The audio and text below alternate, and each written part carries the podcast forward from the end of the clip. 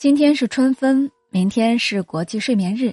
在这个正巧与国际接轨的中国传统节日里，我们可以放声念出那句名句：“春眠不觉晓，处处闻啼鸟。”春分又名日中，是二十四节气中的第四个节气。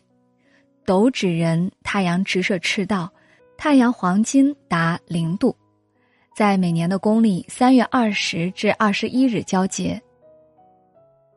在《月令七十二候解集》中记载：“二月中分者半也，此当九十日之半，故谓之分。”秋同义，就是说。春分之日，全球昼夜平分而等长，且处于立春至立夏节气的正中，平分了春季。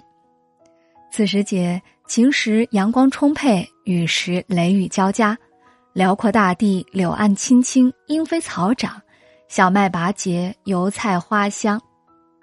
中国大部分地区的越冬作物进入春季生长阶段。此时的人间。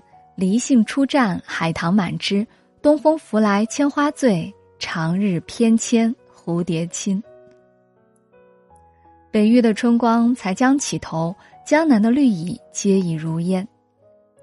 在春分有三候，一候是玄鸟至，第一个五日啊，燕子来，玄鸟就是说的燕子。燕子是春分而来，秋分而去的候鸟。燕子回来时，绿水人家绕，还识旧巢泥。二后则是雷乃发生，第二个五日雷见鸣。虽说惊蛰以雷声为名，但真正多雨多雷的时节，实际是在春分。阴阳相搏为雷，雷为震，为阳气之声。春分后出地发生，秋分后入地无声。这三候呀是始电，第三个五日电光闪。春季常有夜雨，闪电从云间凌空劈下，半月而至。待雨过初霁，卧醒开帘，已是花影满地，不知多少。春分还是一个适合养生的季节，暖日融融，春分的阳光像一条薄棉被，温煦的让所有生物都昏昏欲睡。再加上春天日渐长，夜渐短，人们越来越易早醒，睡眠时间相对减少，于是日间常感春困、绵软乏力。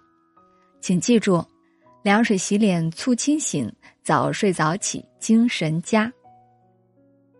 春天更是适合春游的日子，南园春半踏青时，风和闻马嘶。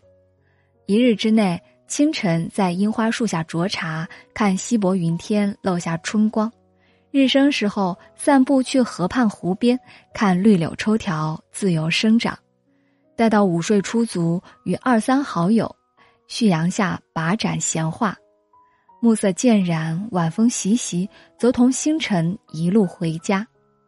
若隔离在家，也做畅想吧。春分时节还有许多的习俗。俗话说：“春分到，蛋儿俏。”每年春分这天，地球地轴呈六十六点五度角倾斜，与地球公转的轨道平面恰好平衡，故鸡蛋容易立在桌子上。古时的人民大概就是发现了这奇妙的平衡现象，虽无科学依据，却包含民间邪趣。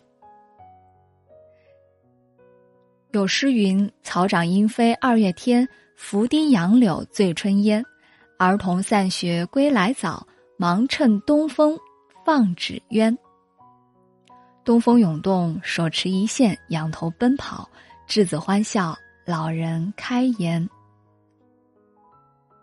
春分这天，古人往往带花游赏，男女老少一歌一咏，声色俱厉。簪花如同一种仪式。心意执着，情愿饱满，是对季节最珍重的期盼。诗人唐寅有：“酒醒只在花前坐，酒醉还来花下眠。”百花生辰时，微醺也好，酣睡也能。三杯两盏淡酒，五湖四海相聚，最是惬意。凡尘俗事，由他去。春分时节，百姓惯有吃春菜的习俗。有俗话道：“春汤灌肠，洗涤肝肠，阖家老少平安健康。”不管在哪一个节气，人们都以各种各样的方式表达了亲人朋友的美好祝愿。至于春菜，一则说是春天的蔬菜，一则说是野苋菜。樱桃素有“春果第一枝”的美誉。它果实肉厚，味美多汁，营养丰富，铁含量尤为突出，超过柑橘、梨和苹果二十倍以上。春天吃能健脾开胃、补中益气。依照老北京的习俗，春分这天要祭拜太阳神，请太阳糕。太阳糕即是春分忌日的贡品，也是节令食品。太阳糕，步步高。食用太阳糕不仅求其美好寓意，糯米和枣泥内馅的设置也符合春季以醒酸增甘的养生理念。时光荏苒，春日过半，身居寸室中，心悬万里外。气下落英如雪乱，梦中人一枕贪欢。只慨春日无限好，何日再相逢？